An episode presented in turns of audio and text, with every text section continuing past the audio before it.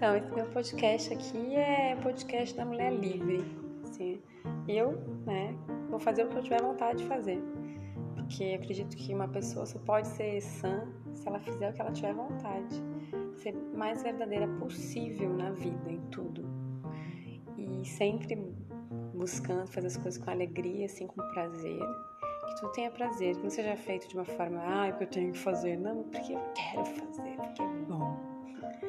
Então, às vezes vai ter uma história, vai ter um livro, vai ter eu cantando, vai ter as minhas filhas contando história, seja o que for, assim. Vou fazer o que eu tiver vontade. E é isto.